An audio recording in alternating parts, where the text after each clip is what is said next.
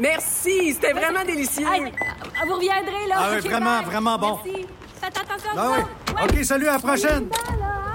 Votre auto, c'est un espace où vous pouvez être vous-même. Hey, c'était pas mangeable comme repas. Elle mérite d'être bien protégée et vous méritez d'être bien accompagné. Trouvez la protection la mieux adaptée à votre auto avec Desjardins Assurance et obtenez une soumission en quelques clics sur desjardins.com.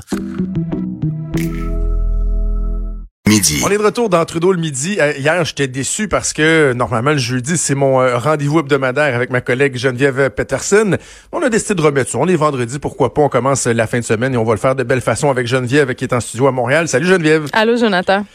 Geneviève, euh, commençons par un truc qui a attiré ton attention. C'est le gouvernement fédéral qui veut euh, légiférer, réglementer encore davantage, resserrer les, les règles entourant la cigarette électronique. Mais c'est-à-dire qu'ils veulent mener une consultation auprès de la population pour éliminer certaines saveurs euh, de cigarettes électroniques, les fameuses vapoteuses qu'on voit partout. là. Puis moi, Jonathan, je vais faire mon petit éditorial. Je comprends pas ces objets-là. Je ne les comprends pas. Je trouve ça laid. Je trouve que ça pue. Puis je trouve que c'est juste reconduire une mauvaise habitude euh, dans une autre affaire. On sait pas encore les répercussions que ça va avoir sur la santé. C'est quand même inhaler des affaires. C'est pas, on n'est pas fait pour inhaler Oui, des mais mais affaires. il n'y a pas de combustion, là, Geneviève, te diront les Non, mais c'est des là. produits chimiques, c'est des essences qui sont pas naturelles, euh, c'est de la vapeur dans les poumons, il y a de la condensation, il y a eu des cas de pneumonie liés à l'utilisation de la cigarette électronique, les asthmatiques euh, aussi, euh, c'est pas du tout recommandé. Donc c'est pas un produit qui est blanc comme neige, puis c'est un produit aussi qui est beaucoup lié au crime organisé. Là, on sait quand même que les Hells Angels ont plusieurs sont liés, Ouais, seraient liés à plusieurs euh, euh, commerces de vapoteuses au Québec. Donc moi je trouve que c'est pas une belle industrie l'industrie de la vapoteuse honnêtement. Et là ce que la ministre de la santé euh, veut faire en fait c'est éliminer justement comme je le disais des saveurs pour ne garder que menthe et tabac parce que euh, elle a pour son dire puis elle n'est pas la seule à penser ça euh, que les fabricants visent les jeunes. Puis c'est sûr Jonathan, je veux dire toi puis moi on n'est pas attirés vraiment ou peut-être que oui là, mais des saveurs comme c'est très lié au, au gâteau, à la confiserie, à quelque chose de sucré. Euh, tu sais on a des saveurs comme euh, je sais pas moi pomme verte euh, framboise, Ah oui, oui, chocolat. Je veux dire, c'est pas une collation, là. C'est un produit chimique que vous mettez dans le corps, tu sais. Fait que moi, je. Mais en même temps, je me pose la question euh, de la répression. Je, je trouve pas que premièrement on n'est plus dans on n'est plus tellement là-dedans la répression là on vient de, de légaliser le cannabis là. Euh, je trouve pas que c'est une de réprimer les affaires ou de les empêcher ou de les interdire ça va avoir l'effet escompté surtout quand on essaie de, de le faire pour viser les jeunes parce que tu as déjà été jeune Jonathan toi aussi et Oui, mon petit doigt me- y a mon petit doigt me dit que tu étais un petit peu rebelle comme moi et que les choses Oui. interdites devaient fort t'attirer. Absolument. Et moi, j'ai tout le temps peur de ça quand on veut mettre en place des politiques comme ça. Je- moi, ce qui dans tout le débat là, de cigarettes électroniques, les, euh, les saveurs et tout, parce que bon, rappelons que pour ce qui est des, des petits cigarios, ça fait déjà quelques années qu'on a interdit maintenant les, les, les, saveurs. Avant, tu avais raisin, cerise et tout. Puis, j'étais un peu euh, ambivalent là-dessus parce que moi, personnellement, dans mon expérience personnelle, ces trucs-là ont fait en sorte que j'ai arrêté de fumer la cigarette puis que j'ai pas recommencé parce que j'ai été pendant de longues, longues, longues années un indécrottable fumeur. Là, j'ai arrêté comme 10 fois, 20 fois avec les patchs. Je fumais vraiment beaucoup. Puis il y a euh, quoi, ça doit faire 13 ans à peu près, là, je pense que j'ai arrêté de fumer. Euh, j'ai découvert les petits cigarios qui font en sorte que quand je suis sur le party, quand je prends un verre avec des amis ou quoi que ce soit, je me clenche une coupe de petits cigares. Le lendemain matin, j'ai mal à la gorge. Puis mal au cœur. J'ai mal au cœur, puis je pense à d'autres choses. Alors que et sans ça, ben, tu sais, est-ce que j'aurais éventuellement recommencé à fumer puis que je fumerais encore mon paquet par jour? Je me pose la question. Mais il y a des gens qui recommencent à fumer avec les cigarios aussi, tu sais, parce que ça les replonge non, ça, dans cette habitude-là. Tu sais, fait que ça dépend des gens. Mais euh, je crois pas que empêcher les jeunes d'avoir accès à des saveurs, euh, ça va les, ça va les dissuader quant à la cigarette électronique. Là, moi, je pense que c'est l'éducation. Euh, c'est- ça se passe à la maison, ça se passe dans les écoles. Juste interdire la patente. Euh, l'alcool est interdit au moins 18 ans, puis tout le monde a pris sa première brosse avant 18 ans. on va se le dire. là. Ouais, mais la question est bonne. Est-ce que, hmm, c'est c'est rare là, mais j'ai de la misère à avoir une opinion bien arrêtée, parce qu'en même temps je me dis, ben, comme comme tu le mentionnais, quel est l'intérêt de de poffer une vapoteuse euh, qui goûte euh, le, le- le gâteau là, Je travaillais avec des gens avant, là, écoute, ça vapotait là, c'est un temps rare, là, puis ils faisaient des mix là, tu sais, je vais mettre gâteau, tu sais, shortcake aux fraises avec un petit peu de cannelle là-dedans, ça sentait le sucré, c'est Mais rendu là, fais-toi des muffins. là. ouais, mais eux, ils voulaient faire de la bouchane. Je comprends. Mais, donc, encadrement, encadrement plutôt que répression. Moi, c'est ça que je dis. Encadrement. Encadrons ça, puis éduquons les jeunes au lieu de, de leur interdire les affaires. C'est ça. Puis, tu sais, la cigarette électrique, je trouve qu'il y a une utilité à ça parce qu'il y a vraiment des gens qui, qui, qui arrêtent de fumer. Puis, bien que, comme tu l'as dit, on ne connaît pas tous des effets secondaires de la cigarette électronique, on peut se permettre de croire que c'est moins pire que de, de, de fumer des cigarettes traditionnelles. là. Mais c'est tellement laid. C'est tellement laid. C'est c'est pas beau. C'est c'est weird, hein? Moi, ça, écoute, ça marche pas. Mais C'est-tu parce qu'on est des vieux puis on a connu la- la- l'âge d'or de la cigarette? Ben C'est peut-être ça. je, je, je l'ai essayé, la vapoteuse. Je m'en suis jamais acheté, mais tu sais, j'avais des amis qui en avaient, euh, qui m'ont déjà prêté. Puis comme je te dis, moi, je, je continue dans des événements euh, de, de façon sociale de fumer mes petits cigares, puis je le remplacerai pas par une vapoteuse parce que Tu serais pas crédible, que- Jonathan. Tu serais pas crédible. Ah non, mais oh non, c'est ça, ça prend un certain style aussi, hein, pour faire de la grosse Christie de boucan, là. Oh. Euh, ouais, non, c'est pas pour moi. C'est pas pour moi. Hey, je voulais te parler d'un truc. Euh, Il y a un article dans, dans, qui a été euh, relayé sur euh, le site Journal de Québec qui a fait quand même pas mal jaser.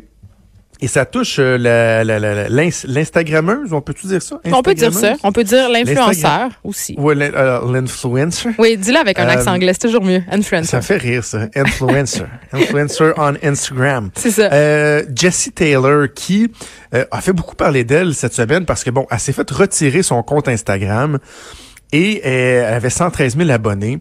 Puis, moi, je n'ai pas suivi l'histoire. Est-ce qu'il y avait des, des bonnes raisons ou des mauvaises raisons de retirer son compte? I don't care.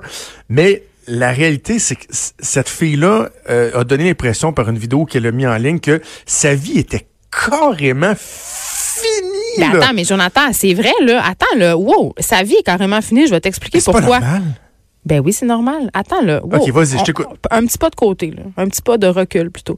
Euh, cette fille-là avait 113 000 abonnés sur Instagram. Cette fille-là, euh, Jessie Taylor, c'est une ancienne euh, travailleuse du sexe qui s'est sortie du travail du sexe en devenant une star d'Instagram. Donc, elle tirait son revenu de son compte Instagram. Être influenceur, on a beau rire, là, on a beau ridiculiser ça, mais c'est devenu un métier et ça peut être un métier assez lucratif pour que tu suives, euh, pour que tu peux en vivre. Alors oui, si du jour au lendemain, euh, tu as 200 000 abonnés, je te les enlève, ben tu perds toutes tes sources de revenus. Et c'est ça qu'elle dit dans son vidéo. Elle dit, elle dit pas que sa vie est finie. Elle dit, on m'a enlevé la seule façon que j'avais pour moi de faire du revenu. Euh, moi, je travaille pas de 9 à 5. Ma job, c'est d'aller euh, sur Instagram et de faire des vidéos, de faire du contenu et on me rémunère pour ça. Et là, vous m'avez coupé mon emploi. C'est ça qu'elle dit.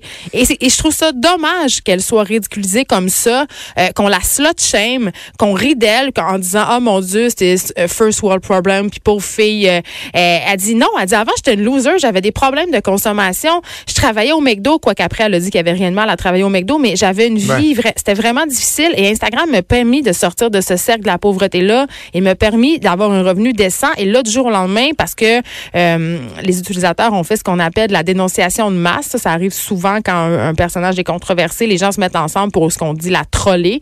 Ben, ils ont fermé son compte et à cause de ça, aujourd'hui, elle se retrouve devant rien.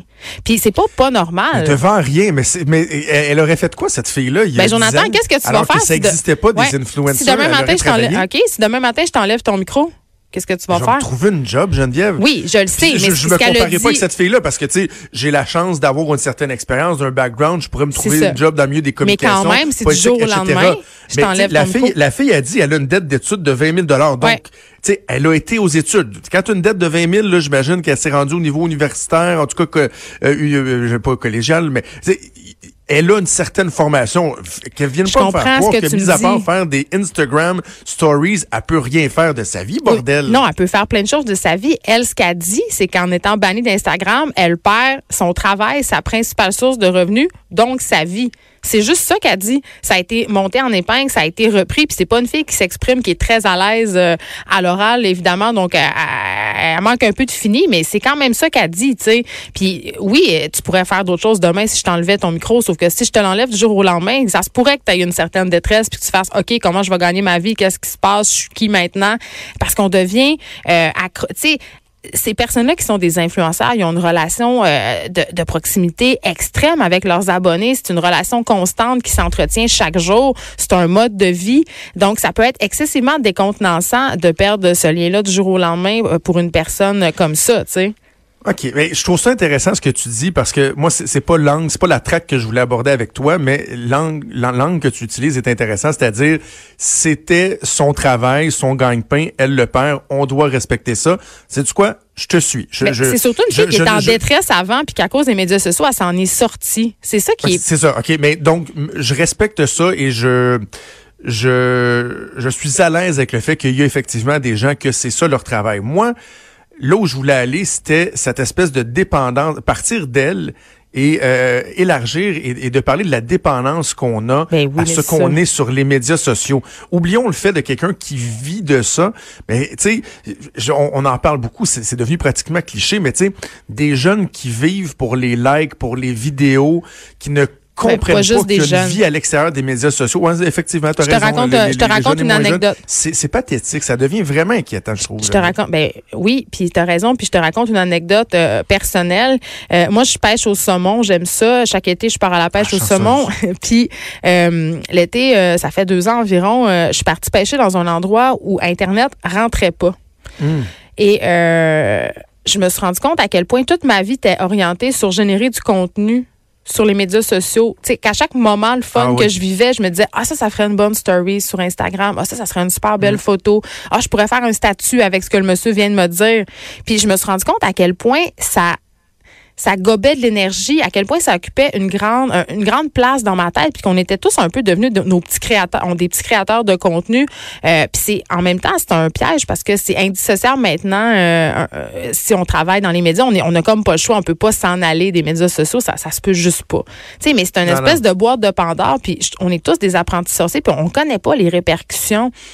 Euh, de ce que ça tu sais on, on sait pas ce que ça va donner là dans quelques années toute cette exposition là tu sais puis il y a personne qui dit sur les médias sociaux euh, hey un matin je me suis avec mon chum puis je me sens comme une marde tu sais on, on se sert tous de ça pour pour se mousser puis même quand on parle Oui, de nos déconfitures même quand on parle de nos moins bons côtés c'est en quelque part pour générer euh, tu sais du like puis la compassion euh, on le fait pour faire rire un peu. c'est ça. ouais, ouais. Mais est-ce que c'est mal? Je pense pas. Je pense qu'à partir du moment où on est conscient de ça, à partir du moment où on est conscient aussi de, de, de la game d'ego que c'est, là, euh, tu sais, il y en a des filles qui sont sorties pour dire, moi, quand je me sens mal, je mets une belle photo de moi sur Instagram, puis ça me fait du bien d'avoir des likes. Mais, le, le point important, c'est d'en être conscient, d'être capable de s'en euh, de s'en priver parce que quand je Mais pourquoi s'en priver? Ça, on- tu me non, mais attends, non mais attends, attends, attends, attends, laisse-moi aller. Euh, quand je lis des études qui disent qu'on on est de plus en plus seul, que les gens vivent de plus en plus seuls, puis que c'est entre autres parce que notre vie, elle, tu sais, euh, euh, elle orbite autour des, des médias sociaux. Je trouve ça un peu déprimant. Puis je je dis, suis pas avec toi des- là-dedans, Des, moi. fois, Non. des fois, il faut être capable de s'en passer. Tu parlais de ta pêche au saumon. Moi, il y a comme un, trois jours dans l'année où je vais euh, à la pêche à, dans Port-Neuf avec mon meilleur chum de gars. Et bizarrement, tu je vais aller en vacances au Mexique, en République, whatever. Je peux pas décrocher des médias sociaux parce que j'ai Internet partout. Mais j'ai rien qu'à faire un heure et quart de route pour aller dans Port-Neuf. J'ai pas de cellulaire. Puis je passe trois jours. Puis je me rends compte que OK, oui, tu sais, je veux pas de problème de dépendance Ça aux fait médias du bien, sociaux, hein? mais je suis capable de m'en passer, puis je trouve ça merveilleux. C'est relaxant. Mais là où je te suis pas, c'est euh, être seul. On n'a jamais été aussi connecté. Puis, tu sais, on parle des études, on peut faire dire ce qu'on veut à des études. Il y a plusieurs études qui démontrent aussi, tu sais, on est seul, mais on est seul ensemble, Jonathan. Je te parle des groupes de maternité, des groupes de parents, des groupes de gens malades. Euh, Il y a plein Oui. de, de groupes comme ça qui se font sur les médias sociaux qui permettent de briser l'isolement, de trouver des solutions, de parler.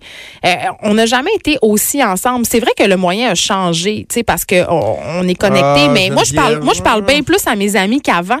Moi, je texte mes amis toute la journée, je leur parle. Avant, je faisais pas ça.